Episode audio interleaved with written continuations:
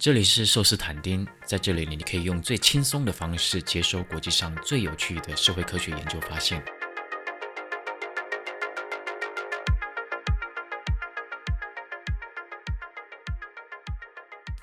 我以前一直觉得，我们这个世代，也就是所谓的七八年级生，虽然是看着乡土剧长大，但应该已经完全脱离乡土剧中的那个世界。我们都知道，乡土剧又可以称为台湾女人婚后在婆家的一百万种击败遭遇。我一直觉得，我们这个世代的女生已经觉醒了。台湾的家庭结构、女性教育程度跟女性劳动参与率也已经发生巨大的变化，所以。乡土剧应该只是上一代台湾女人的悲歌吧？但是当我年纪渐长，身边的朋友开始迈入婚姻，我开始发现那些导致夫妻争吵甚至婚姻破裂的事情，竟然有一大部分都还是乡土剧里面的老议题。这些零零总总的问题，其实可以用简单的一句话来总结，那就是女人有没有办法在婚后放弃一部分的自我，让自己变成一个免费的家庭小精灵，去迎合老公、小孩、婆家的各种需求？这个时候，我就产生一种魔幻写实的感受，就是我的那种我们已经比上一代更加性别平等的认知，到底是出了什么问题？后来我发现，这种好像整个社会在理念上不断进步，但实际上大家的行为改变不大的现象，早就在学术界成为火热话题。西方学者在上个世纪九零年代就开始注意到这个现象，他们称之为“停滞的性别革命”。到了二零一零年，纽约大学的大师级学者 Paula England 把这个问题再复杂化一点：性别革命不只是停滞，而且还是不对称、不均匀的。Paula England 再次点燃了停滞的性别革命的研究浪潮。二零一零年之后，有一头拉。裤的学者都在问：性别革命真的停滞了吗？为什么会停滞？那什么是停滞的性别革命呢？早在一九八九年，堪称过去半个世纪最具影响力的社会学者 Ollie Hochschild 就在他的经典之作《第二轮班》中提出这个概念。我们本来想象性别不平等缩减，也就是所谓的性别革命，应该有两个阶段。第一个阶段是女性大量进入劳动力市场，女生终于可以把她们的人生花在有经济报酬又可以累积社会资本的职场工作上面，而不是一辈子当一个没薪水的多比。当女生开始从传统的女性角色中解放，理论上。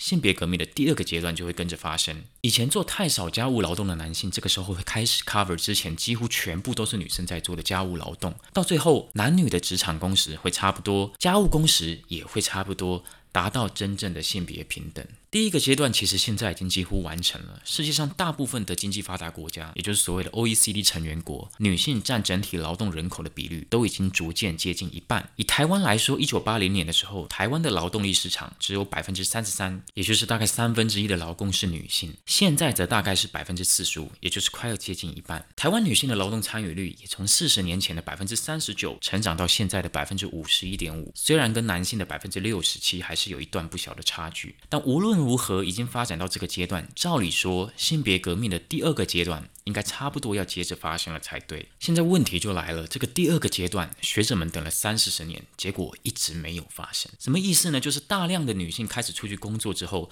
晚上下班回到家，他们会发现，干三小，衣服还是要我洗，鸡巴公婆还是在那边等我煮饭，长得丑又超龄带，差点忘了是我自己生的小孩，也还是要我顾。我老公回家直接从皮卡丘变臭臭泥。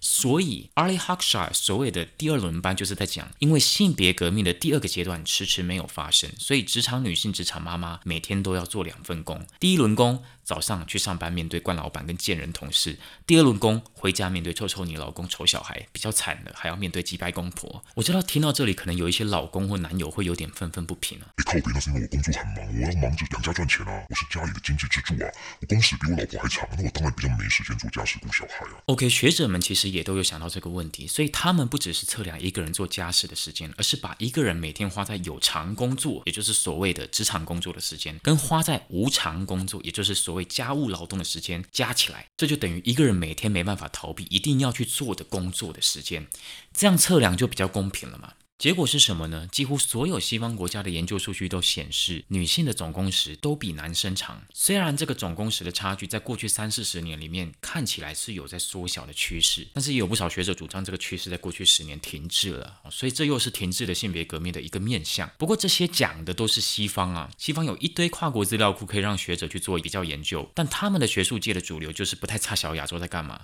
所以当我们也想把自己加进去一起做比较的时候，通常就会比较辛苦。牛津大学。社会学系的副教授简敏仪，他是香港人哦，他组成了一个跨国团队，整合比较东亚四个国家——台湾、日本、南韩、中国的劳动时间资料。研究结果今年七月刊登在国际顶尖期刊《性别与社会》上面，所以这是一个很新的研究发现。那他们发现什么呢？他们发现台湾已婚女性每天的总工时不但比台湾已婚男性长，而且在他们比较的东亚四国跟西方十二个国家里面也是最长的。虽然这种来自不同资料库的数据整合，因为样本的收集时间跟收集方法的差异，通常只能进行比较粗略的比较，但我们至少可以说，台湾女性在这十六个大部分是 OECD 成员国组成的苦命排行榜上，就算不是冠军，也应该是名列前茅的。台湾的已婚女性变态在哪里呢？如果我们把劳动参与率的性别差异带进去换算，合理的推断是，台湾的职场妇女每天的上班时数只比老公少一点，但是家务劳动时数却比老公多超级多。但是这已经不是什么新闻了，因为这就是我们前面讲的三十几年前的 Arlie Hochschild 已经讲过，也已经被引用到快烂掉的所谓的职场女性的第二轮班。这个现象几乎在所有的国家都发生，只是我们不知道谁更惨一点而已。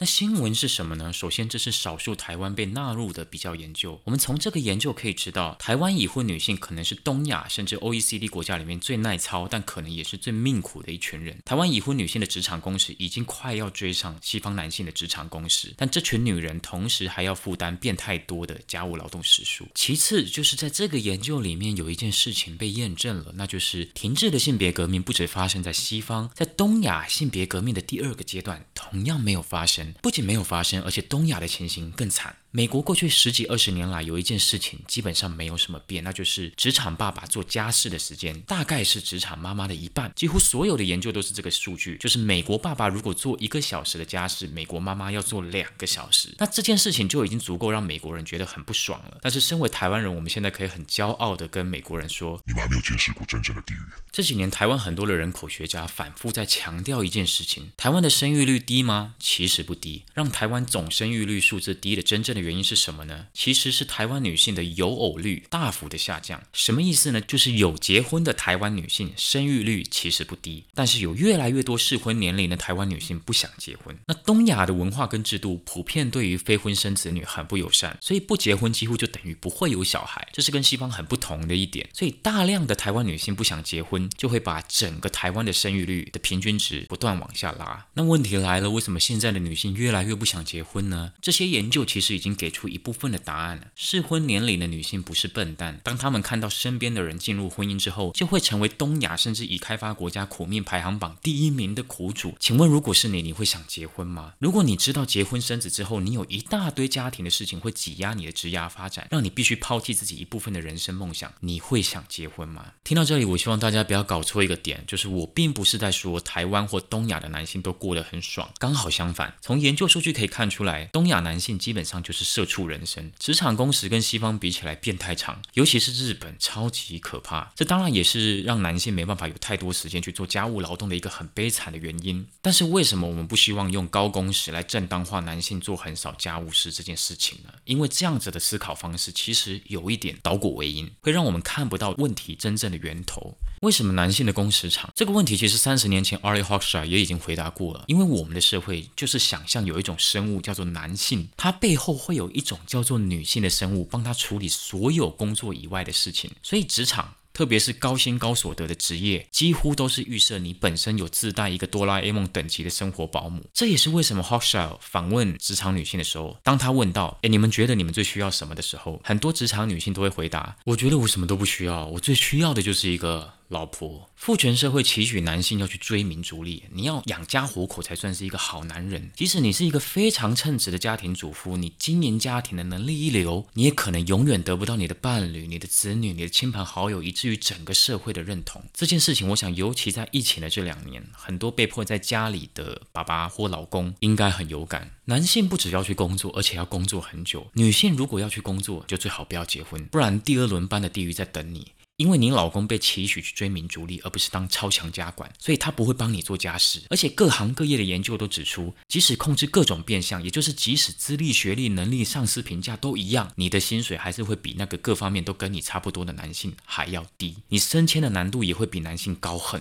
多。种种障碍都在劝退你，你就留在家里当个多比不好吗？你会发现这一切都跟父权社会的价值环环相扣。所以从父权的历史跟体制中解放出来，不只是女性的解放，而是男性跟女性的双重解放。而这个解放其实就是女性主义的宗旨。所以每次当我看到网络上有人在嘲讽女权自助餐的时候，我都会觉得蛮奇怪的。这就好像是有两个人都在地狱里，其中一个过得比较惨，他说：“哎，我们一起从地狱里面逃出去好不好？”另外一个因为相对比较没那么惨就说：“干你，我才不上你当，你想爬我头上对不对？”就是。逻辑在哪？这些人并没有注意到他们眼中的那一些针对男性的不平等，比如只有男性要当兵，情侣约会通常期待男性要请客，男生要负责买房买车等等等等的这些事情，源头也都是父权社会。但是他们却把敌意放在主张从父权社会中解放出来的女性主义者身上。停滞的性别革命其实还有很多面向，比如 Paul England 就告诉我们，我们的社会表面上看起来像是两性不平等在缩减，但是其实几乎只有女性在往男性的场域移动。无论在公领域还是私领域，男性其实都没有移动到女性以前的场域里。不管是职业，不管是学科，不管是家务分工，也就是说，这不是一个双向的变化，而是一个单向的变化。之后如果有机会，我会再。跟大家聊聊这些问题。这里是寿司坦丁，如果你喜欢我的内容，欢迎订阅、按赞、开启小铃铛，我会继续在这里制作更多有趣的科学回转寿司。